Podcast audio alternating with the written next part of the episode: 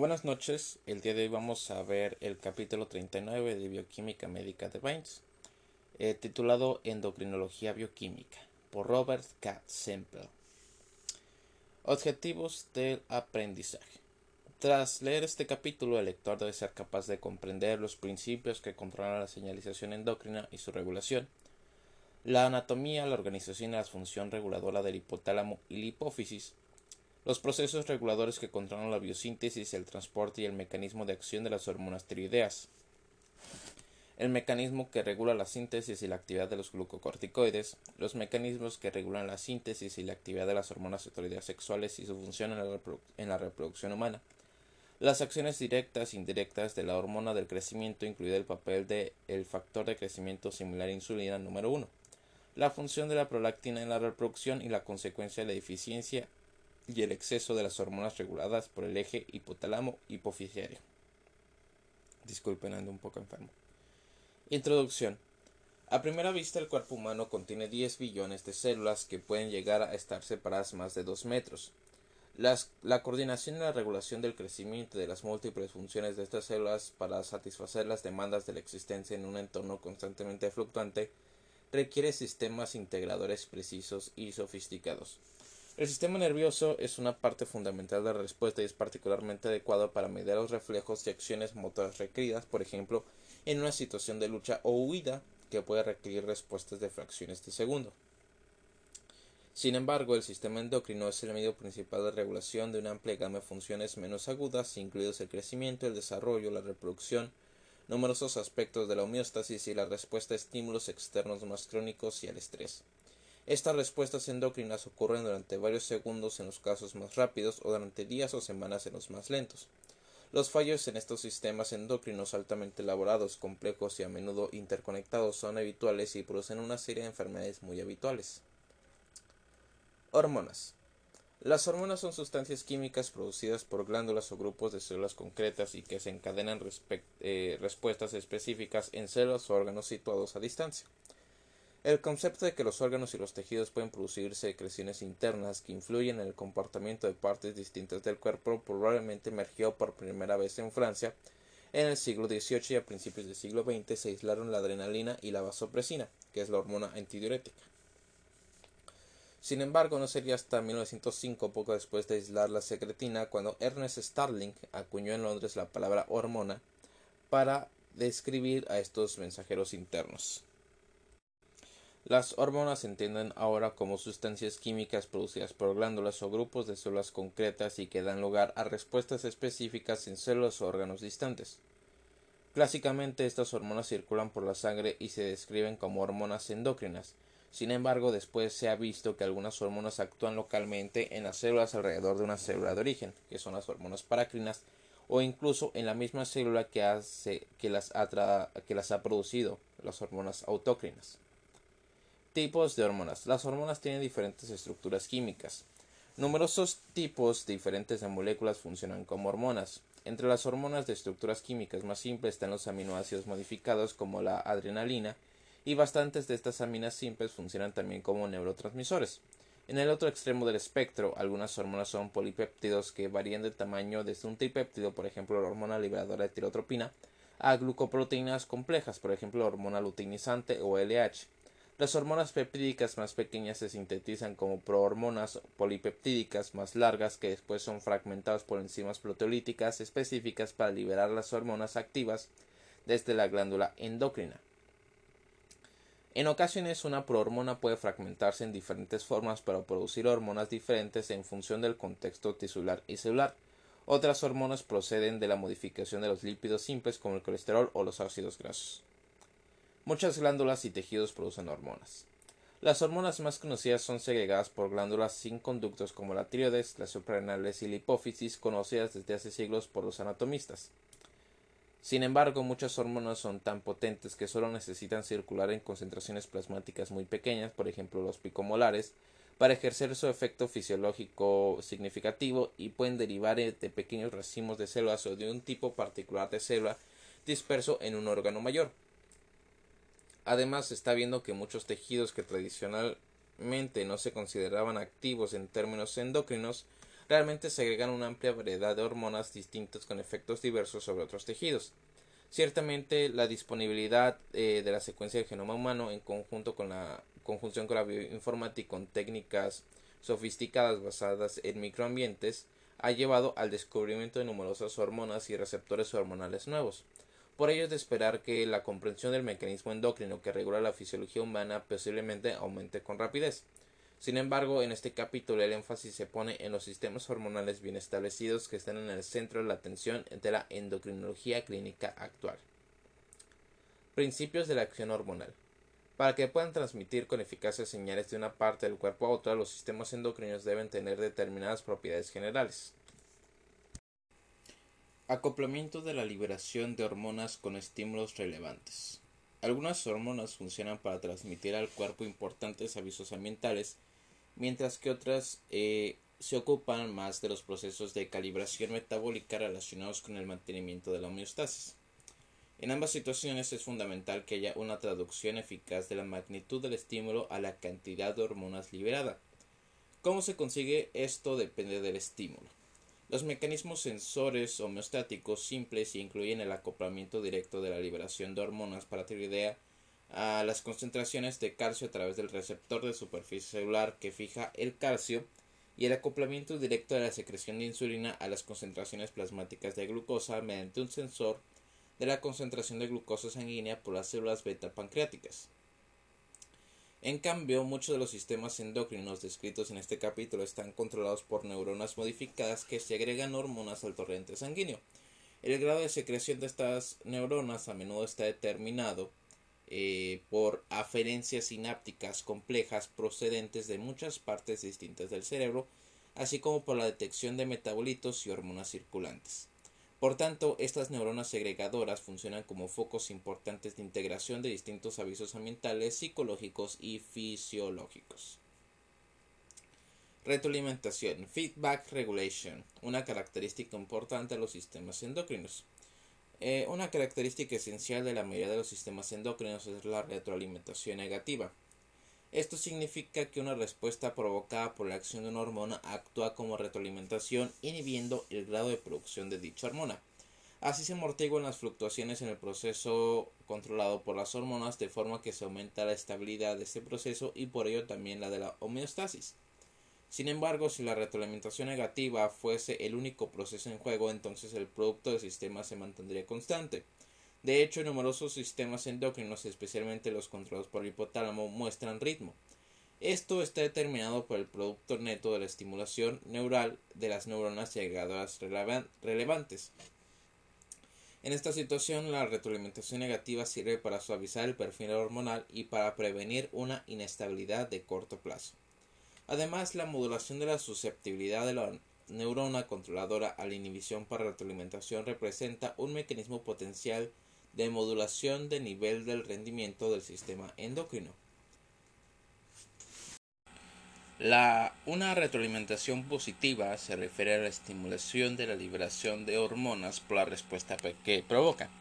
Este bucle de alimentación anterograda, eh, feed forward, está intrínsecamente inestable y lleva a un aumento rápido y exponencial en el nivel de la señal. Esto es mucho más inusual que la retroalimentación negativa en fisiología, pero tiene un cometido importante en algunos procesos que requieren una cronología precisa, como el aumento súbito de hormona luteinizante que impulsa la ovulación. Transducción de señal a los tejidos diana, receptores hormonales. Las hormonas actúan uniéndose a receptores específicos bien en la superficie celular o bien dentro de una célula diana. Generalmente hay una alta especificidad de esta unión y en esta interacción hormona-receptor la que estimula y coordina una amplia gama de efectos biológicos. Los receptores hormonales pueden dividirse en familias diferentes según su estructura y cada familia comparte de manera amplia mecanismos de transducción de la señal. Muchas hormonas similares a aminas y péptidos actúan a través de receptores que son proteínas intrínsecas de la membrana plasmática. Muchas hormonas similares a aminas y péptidos que no pueden cruzar las bicapas lipídicas actúan a través de receptores acoplados a proteínas G, mientras que algunos péptidos más grandes, como lo es la insulina y el factor de crecimiento similar a la insulina 1 actúan a través de los receptores tirosina sinasa o de receptores eh, tipo citosina como la leptina y la hormona del crecimiento. Estos receptores son proteínas intrínsecas de la membrana plasmática y ambos funcionan a través de cascadas de fenómenos secuenciales de fosforilación para alterar la actividad enzimática de expresión génica. Las hormonas lipófilas entran en la célula antes de unirse a sus receptores. A diferencia de las anteriores, las hormonas lipófilas, como las hormonas esteroideas, algunas hormonas derivadas de ácidos grasos y la triiodotironina, eh, que tienen propiedades fisioquímicas en común con los esteroides, entran en las células eh, antes de unirse a sus receptores. Estos se denominan receptores nucleares de hormonas y son efectivamente factores de transcripción activados por ligando y aportan un enlace muy directo entre la exposición de la célula al ligando hormonal y alteración de los patrones de expresión génica. Numerosos receptores putativos para hormonas desconocidas han sido identificados mediante la homología en la secuencia entre miembros de cada clase principal de receptores hormonales. Es posible que la identificación del ligando para estos receptores huérfanos aumente significativamente el rango de hormonas endócrinas. Algunos genes codificadores de receptores putativos constituyen también un foco importante de la investigación farmacéutica dada la relativa facilidad para que dichos receptores sean la diana de fármacos novedosos. Apagar la señal hormonal. Las concentraciones de hormonas solo son señales fisiológicas útiles y también hay una manera eficaz de apagar la señal. La desactivación de hormonas normalmente tiene lugar por su posterior metabolismo, por ejemplo, proteólisis de péptidos o hidroxilación, conjugación, excreción de numerosos esteroides. Esta degradación puede ocurrir en el plasma, en órganos como el hígado o en tejidos diana después de la internalización de la hormona mediada por un receptor. La tasa de aclaramiento de las diferentes hormonas varía enormemente desde unos cuantos minutos como la insulina hasta horas como los esteroides y hasta días como lo es la tiroxina. La determinación de concentraciones urinarias de hormonas o de sus metabolitos puede emplearse para algunos diagnósticos como para el diagnóstico del embarazo y en patologías como los tumores secretores suprarrenales. Proteínas transportadoras y hormonas libres. Numerosas hormonas pequeñas hidrófobas son transportadas en el plasma unidas a proteínas transportadoras. En la circulación, numerosas hormonas pequeñas o hidrófobas se transportan ligadas a proteínas transportadoras. Por ejemplo, la tiroxina y el cortisol se transportan en proteínas plasmáticas específicas como la globulina de unión a tiroxina TBG y las globulinas de unión a cortisol. Esto tiene diversas consecuencias relevantes para las determinaciones fisiológicas y clínicas. Las proteínas transportadoras amplían la vida media biológica y aumentan las concentraciones plasmáticas de las hormonas más pequeñas que si no serían eliminadas rápidamente en el hígado o el riñón. Esto también significa que puede haber grandes diferencias entre las concentraciones plasmáticas totales eh, de hormona y la hormona no ligada o libre en solución que generalmente es la forma biológicamente activa. Así, la interpretación clínica de las concentraciones plasmáticas de hormonas es muy simple si los análisis se realizan de forma que detecten solo las hormonas libres.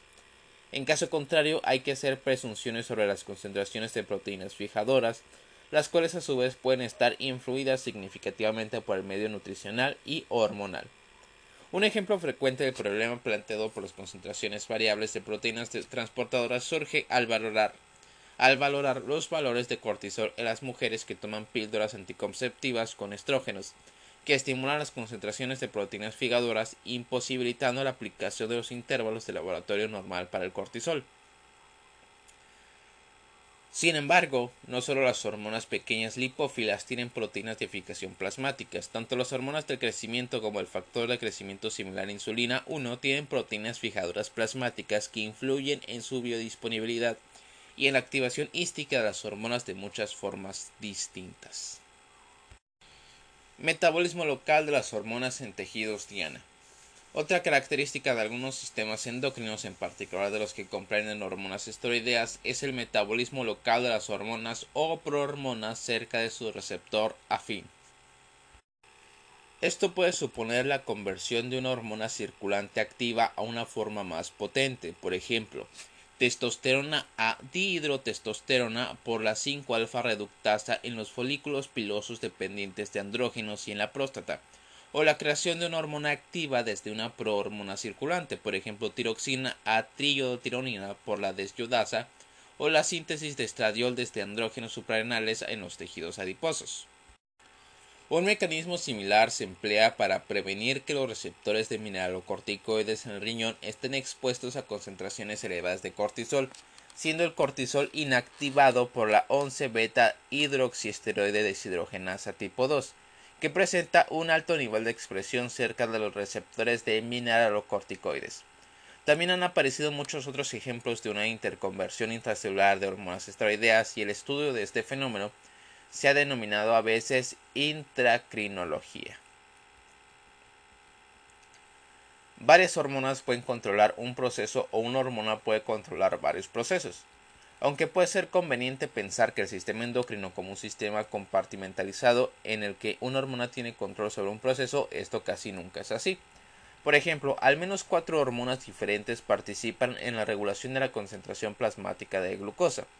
Por el contrario, hay hormonas como la testosterona que influyen en un amplio número de procesos metabólicos. Todas estas características de los sistemas endocrinos se pueden observar en algunos o todos los ejes endocrinos que pasan a través de la hipófisis, que se expondrán más adelante en este capítulo. Determinación bioquímica de la acción hormonal. Los análisis de laboratorio de los sistemas endocrinos tienen como primer objetivo determinar si el sistema funciona de forma anormal y luego localizar el defecto funcional.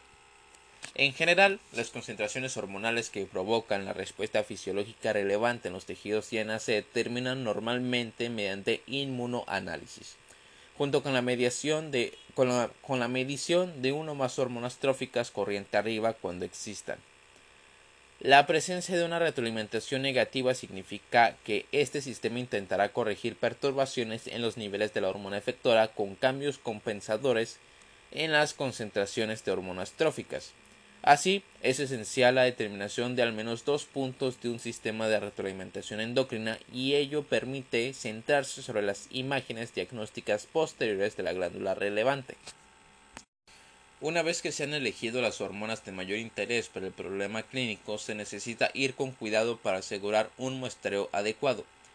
Es importante tener en cuenta este hecho si la hormona es muy inestable. Por ejemplo, para muchas hormonas peptídicas pequeñas las muestras de sangre deben tomarse en tubos que contengan un inhibidor de proteasa y ser mantenidos en hielo.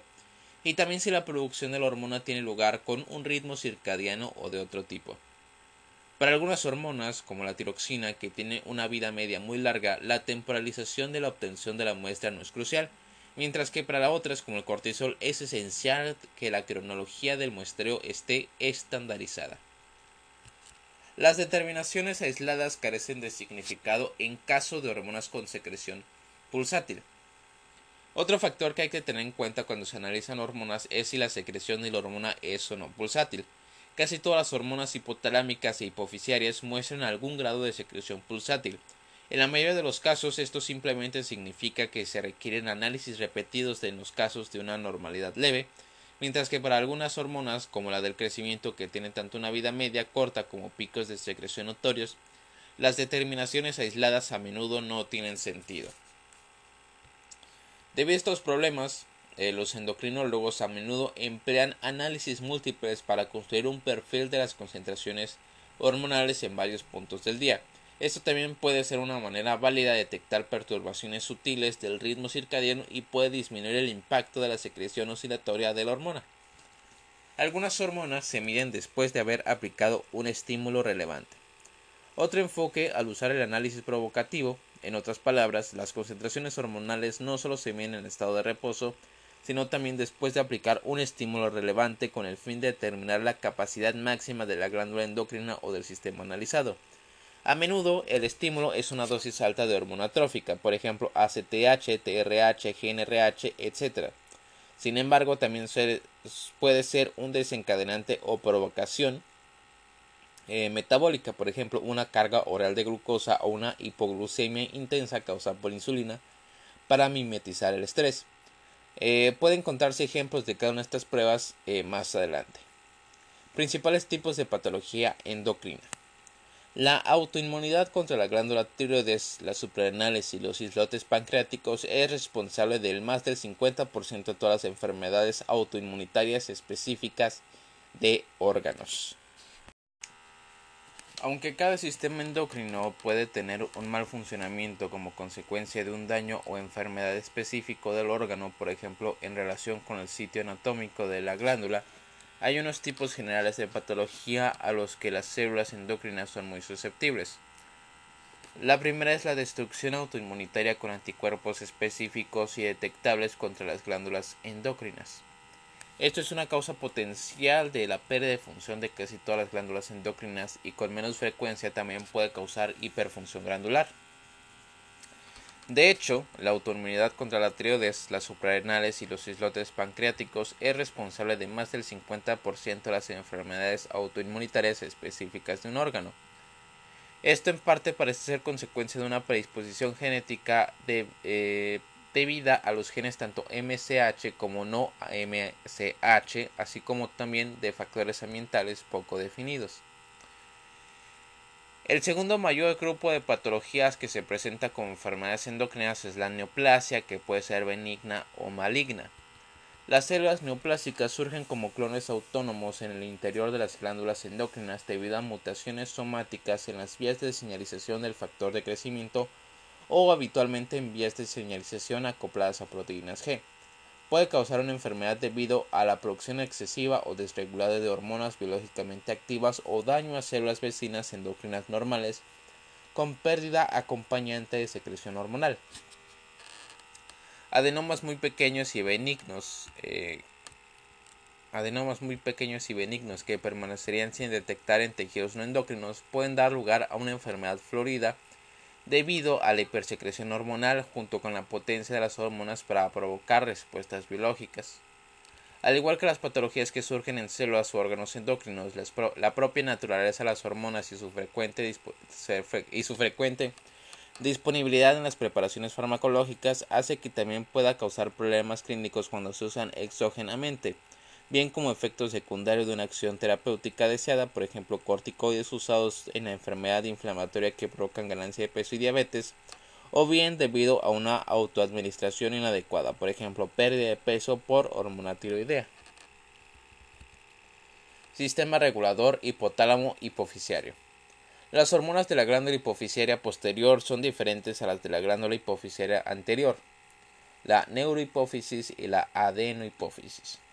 La glándula hipofisiaria es un órgano oval del tamaño de, un guisante situado en el interior de una cavidad ósea del cráneo, eh, denominada silla turca, que se encuentra debajo del cerebro.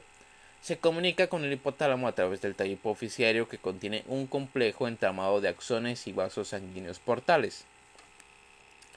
La glándula hipofisiaria se divide en dos lóbulos. La hipófisis posterior o neurohipófisis embriológicamente forma parte del cerebro y consta mayoritariamente de neuronas que tienen cuerpos celulares en los núcleos supraóptico y paraventricular del hipotálamo.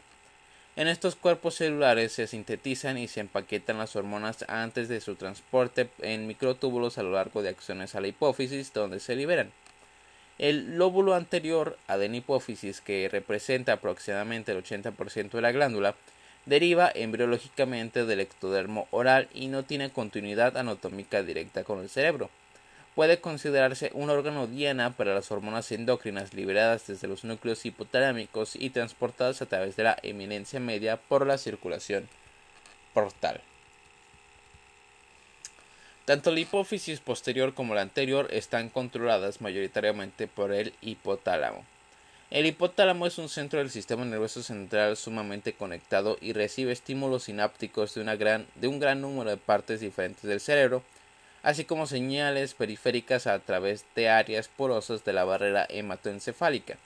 Por tanto, el hipotálamo funciona como un centro integrador que dirige un gran número de procesos endocrinos y neurales y los conduce a estímulos externos relevantes.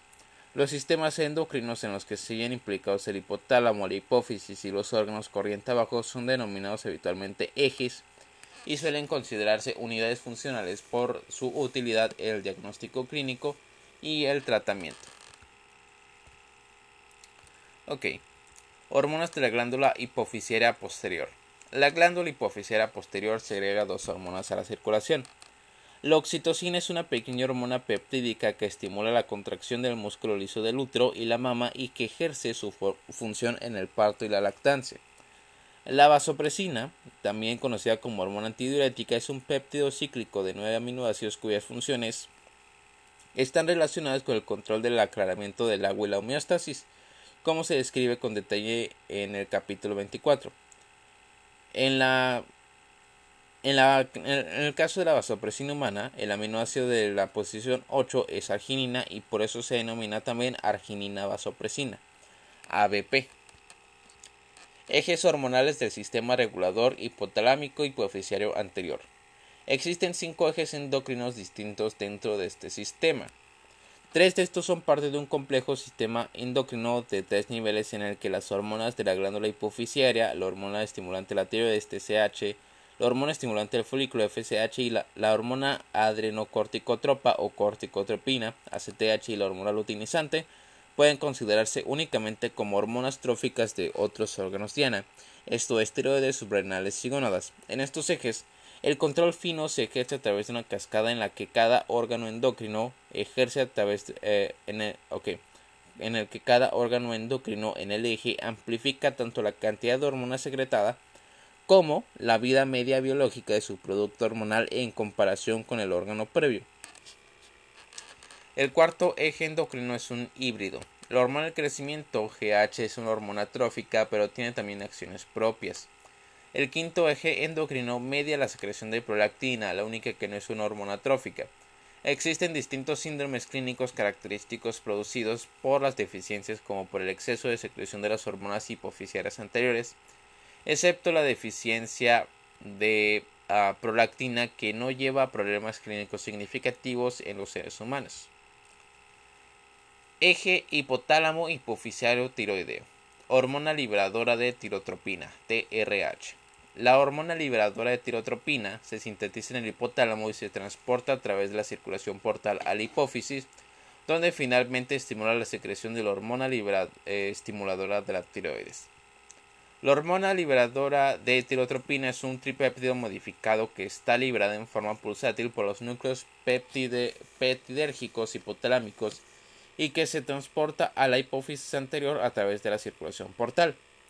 La hormona liberadora de, la hormona liberadora de tirotropina estimula la síntesis y secreción de hormona eh, estimuladora de la tiroides mediante la unión a receptores acoplados a proteínas G situados en la membrana de la célula eh, tirótrofa hipofisiera que están ligados a la fosfolipasa C. El aumento resultante de, de inositol trifosfato intracelular estimula la liberación de calcio desde los lugares de almacenamiento intracelular, provocando la secreción de la hormona estimuladora de la tiroides preformada. Otras acciones crónicas de la hormona eh, liberadora de tirotropina son la estimulación de la biosíntesis de subunidades de hormona estimuladora de la tiroides y la glucosilación de la hormona estimuladora de la tiroides.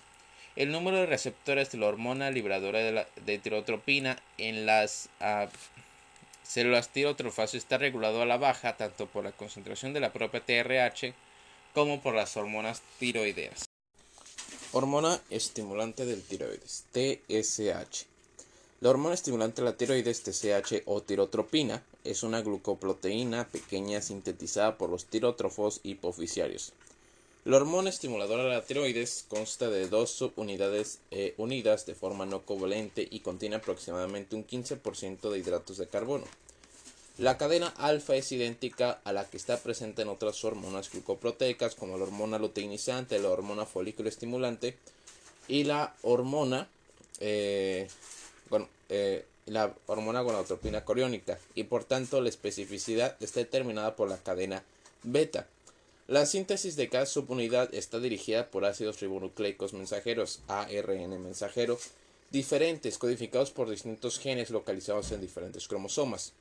Las cadenas laterales de hidratos de carbono son mezclas complejas de azúcares no modificados, acetilados y sulfatados. La hormona estimuladora de la tiroides se secreta de forma pulsátil y siguiendo un ritmo circadiano. La vida media plasmática es de aproximadamente 65 minutos. La, eh, la hormona estimuladora de la tiroides actúa sobre las glándulas tiroides e influye prácticamente en todos los aspectos de la biosíntesis y secreción de la hormona tiroidea. Al igual que la hormona eh, liberadora de tirotropina, la hormona estimuladora de la tiroides.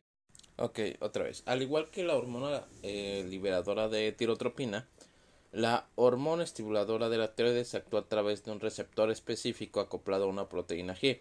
Sin embargo, en este caso el receptor está expresado en células foliculares de la glándula tiroidea y está acoplado a la adenilciclasa y por tanto la proteína sinasa A o proteína sinasa dependiente del MP cíclico. Las proteínas sinasas dependientes de MP cíclico controlan prácticamente todos los aspectos de la biosíntesis y secreción de las hormonas tiroidea, incluida el transporte yodo, la formación de yodo, yodotironina, la proteólisis de la tiroglobulina y la desyodación de la tiroxina. La hormona estimuladora de la tiroides también estimula el crecimiento de las glándulas tiroideas. De hecho, la activación de mutaciones somáticas en el receptor de la hormona estimuladora de la tiroides parece ser responsable de numerosos casos de bocio multinodular, un aumento de tamaño irregular muy común del tiroides, particularmente cuando está asociado con una secreción excesiva de la hormona tiroidea. La retroalimentación negativa por parte de las hormonas tiroideas tiene lugar tanto a nivel del hipotálamo como de la hipófisis. En la hipófisis, la tiroxina T4 y la triyodotironina T3 inhiben la secreción de la hormona estimuladora de la tiroides al disminuir tanto la biosíntesis como la liberación. En la hipófisis, la tiroxina y la triyodotironina inhiben la secreción de la hormona estimuladora de la tiroides al disminuir tanto la biosíntesis como la liberación de hormona estimuladora de la tiroides a través de la regulación de la transcripción del gen y de la glucosilación de la hormona liberador, estimuladora de la tiroides. La triyodotironina, forma biológicamente activa de la hormona, es un inhibidor más potente que la tiroxina y de hecho gran parte de la inhibición por retroalimentación por T4, es decir, tiroxina, requiere una conversión intracelular a triyodotironina por la desyodasa tipo 2. Tiroxina y triyodotironina. La tiroxina T4 se produce exclusivamente en la glándula tiroides y es más abundante que la triyodotironina T3, que es la forma biológicamente activa. La tiroxina T4, también conocida como tetrayodotironina, y la T3 son o triyodotironina son moléculas estructuralmente simples. Se trata de tironinas yodadas producto de la unión de un grupo fenil desprendido de una tirosina al grupo fenil de una segunda tirosina intacta. La biosíntesis de tiroxina y triyodotironina tiene lugar en la superficie de la tiroglobulina, una glucoproteína grande y rica en tirosina que representa a poco más del 65% del contenido proteico de la glándula tiroides. La iodación de la tiroglobulina tiene lugar después de que haya sido segregada a la luz folicular y la secreción de tiroxina y triyodotironina requiere la hidrólisis enzimática de la tiroglobulina que se localiza en el coloide folicular. Durante la hidrólisis y posterior desyodación, el yodo liberado se conserva y se reutiliza.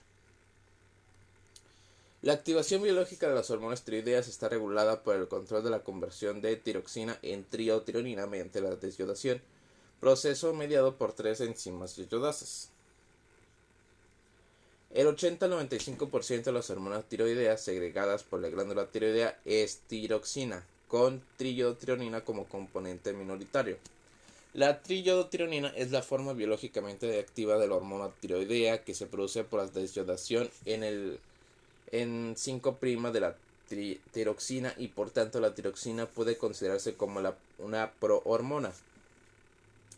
La desyodación en 5' puede ocurrir en la glándula tiroides, en los tejidos diana o en otros tejidos periféricos y se lleva a cabo y se llevan a cabo las desyodasas y la llevan a cabo las desyodasas de yodotironina tipos 1 y 2, D2 y D1-2. Eh, la enzima tipo 2 es particularmente importante para controlar las concentraciones nucleares de triotironina, mientras que el cometido fisiológico de la desyodasa tipo 1, cinéticamente ineficaz, está menos claro en la actualidad. La enzima tipo 3 es la principal enzima catabólica, cataliza la eliminación de un yodo de la posición 3 en lugar de la posición 5', lo que resulta en la triyodotironina inversa, eh, eh, reverse T, 3 eh, que es inactiva y también desyoda e inactiva a la triyodotironina de forma similar. Ok, por tanto, el control de la desyodación de la tiroxina es uno de los métodos de control de la actividad biológica de la hormona tiroidea. Aproximadamente el 80% de la eh, tiroxina se metaboliza por desyodación con una producción de cantidades casi iguales de eh, triotironina y triotironina reverse o inversa. La tiroxina restante se conjuga con sulfato o ácido glucurónico y se desactiva por desaminación o descarboxilación. En una enfermedad grave hay indicios sólidos de que la activación de la tiroxina a triotironina mediante de, eh, desyodasa 1 y desyodasa 2 está alterada mientras que la expresión de la desyodasa 3 está aumentada. Esto da como resultado concentraciones bajas de triotironina, una característica temprana del llamado síndrome eutiroideo enfermo. La fracción biológicamente activa de la triotironina y la tiroxina en plasma ya sea T3 libre o T4 libre, es decir, que no está unido a proteínas, representa en cada caso menos del 1% de la concentración total de la hormona. La producción diaria de tiroxina es de aproximadamente 10% de la reserva extratiroidea, la mayoría de la cual está unida a la globulina de unión a la hormona tiroidea, TBG, o la albúmina en plasma. Aproximadamente el 80% de esta tiroxina se convierte en triotironina por desyodación extratiroidea. El recambio de, triotironina es mucho mayor que el de tiroxina. El componente biológicamente activo de tiroxina y triotironina en plasma es la fracción libre no unida a proteínas. Esta fracción, que representa una, eh, medida del estado de la hormona tiroidea, constituye menos del 1% del total de tiroxina y triotironina. La mayoría de los laboratorios clínicos analizan ahora las concentraciones de hormonas libres específicamente para evitar problemas en la interpretación de concentraciones totales de la hormona causada por fluctuaciones de las proteínas transportadoras. Acciones bioquímicas de, de las hormonas tiroideas. Las hormonas tiroideas pueden considerarse el pedal acelerador del metabolismo. La triotironina aumenta la tasa metabólica de un amplio número de tejidos y por tanto aumenta el metabolismo basal de todo el organismo. La mayoría de estas acciones son resultado de la unión de la triodotironina a sus receptores nucleares alfa y beta, que son codificados por genes independientes. Y esto eh, y de una alteración de las tasas de transcripción de los genes de los tejidos diana. Entre los múltiples cambios que resultan de este programa alterado de expresión génica se ha visto que las hormonas tiroideas aumentan la utilización de ATP que tiene lugar como resultado que tiene lugar como resultado del aumento de la actividad ATPasa dependiente de sodio, del sodio potasio y aumenta el metabolismo oxidativo mitocondrial en parte por la regulación directa al alza de los factores de la biogénesis mitocondriales.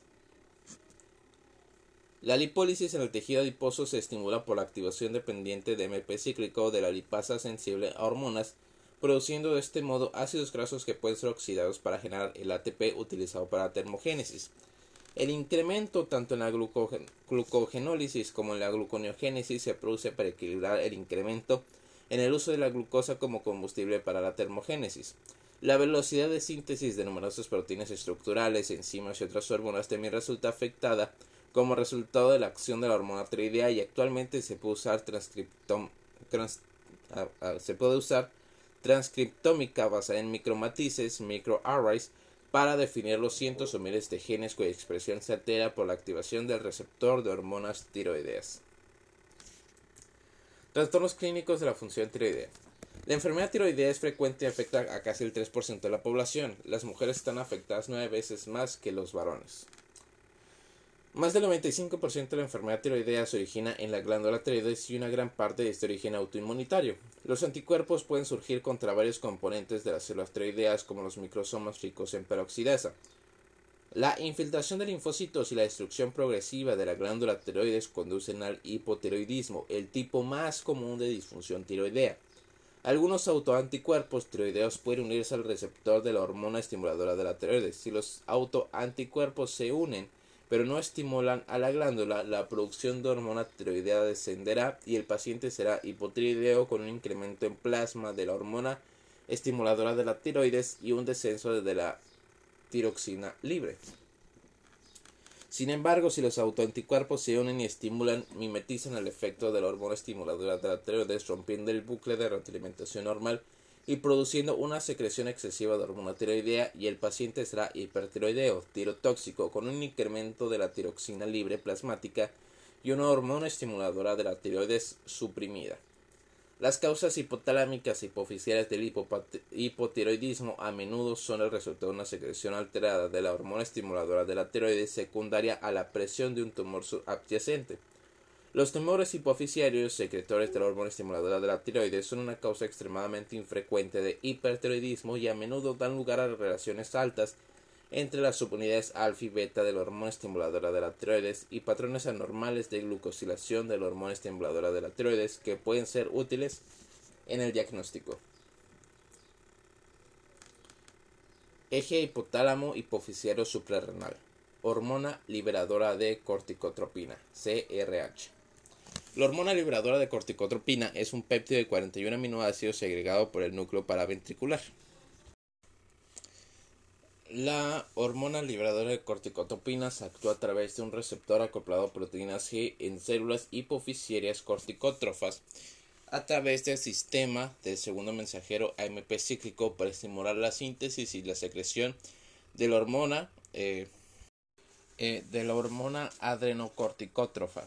La vasopresina, una segunda hormona del núcleo paraventricular, potencia la respuesta de la hipófisis a la hormona liberadora de corticotropina, en parte aumentando la cantidad y el grado de expresión de los receptores a la hormona eh, corticotropina. La retroalimentación negativa inhibe la secreción tanto de la hormona eh, corticotropina como de la vasopresina y reduce la respuesta de los, de los corticótrofos a la estimulación. Eh, hormona adrenocorticótrofa la corticotropina ACTH. La hormona adrenocorticótrofa se sintetiza en forma de una molécula precursora de 241 aminoácidos, la propio, eh, la propio melanocorticótrofa POMSE.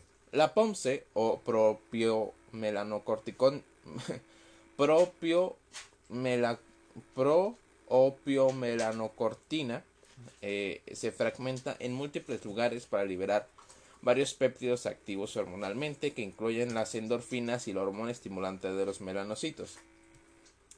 Además de la hipófisis, la propio melanocortina eh, también puede ser producida en grandes cantidades por ciertas neoplasias, dando origen al síndrome de producción ectópica de la ah, corticotropina o de la hormona adrenocorticótropa. La corticotropina o hormona adrenocorticótrofa Propiamente dicha está constituida por 39 aminoácidos, residiendo la actividad biológica de los 24 residuos de fragmento N-terminal. La corticotropina se secreta en ráfagas relacionadas con el estrés que se, suponen, eh, que se superponen sobre la base de un ritmo diurno con una oleada rápida de la producción alrededor de las 3 de la madrugada y un máximo de concentración plasmática alrededor de las 5 de la mañana. Se transporta en plasma para unirse a proteínas y tiene una vida media de aproximadamente 10 minutos. La corticotropina estimula la síntesis y liberación de hormonas glucocorticoideas mediante la interacción con receptores de superficie celular acoplados a proteína G situados en la corteza suprarrenal que estimula la producción de MP cíclico. El incremento agudo eh, de la síntesis suprarrenal de cortisol ocurre en 3 minutos, principalmente por la estimulación de la actividad de la esterasa de colesterol. Los efectos a largo plazo de la corticotropina consisten en inducción de la transcripción de los genes que codifican enzimas esteroidogénicas.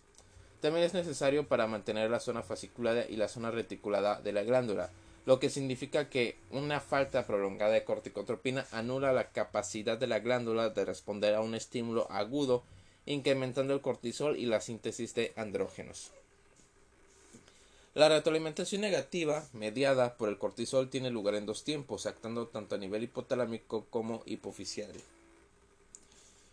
La retroalimentación rápida altera la liberación de la eh, hormona eh, liberadora de corticotropina hipotalámica y la secreción de la corticotropina mediada por la hormona liberadora de corticotropina.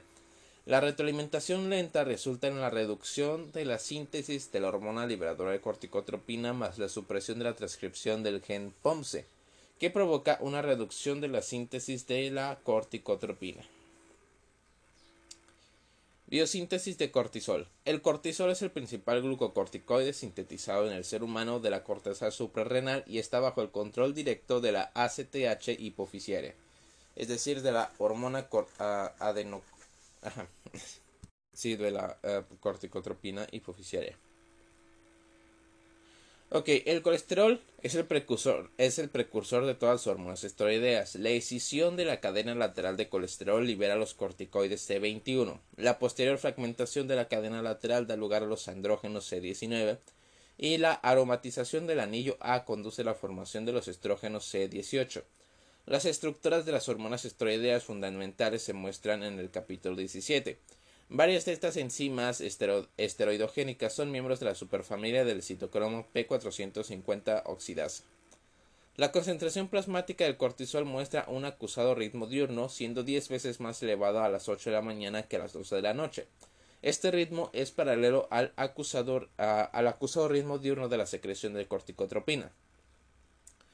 Aproximadamente el 95% del colesterol del cortisol en plasma está unido a proteínas, principalmente globulina de unión a cortisol, CBG. A medida que aumenta la concentración de cortisol, el porcentaje de cortisol libre también aumenta, lo que indica que la unión a la globulina de, de unión al cortisol es saturable. El cortisol tiene una vida media en plasma de aproximadamente 100 minutos. Se metaboliza en el hígado y en otros órganos por una combinación de reducción eh, fragmentación de la cadena lateral y conjugación para dar lugar a un amplio número de metabolitos inactivos que se excretan por la orina.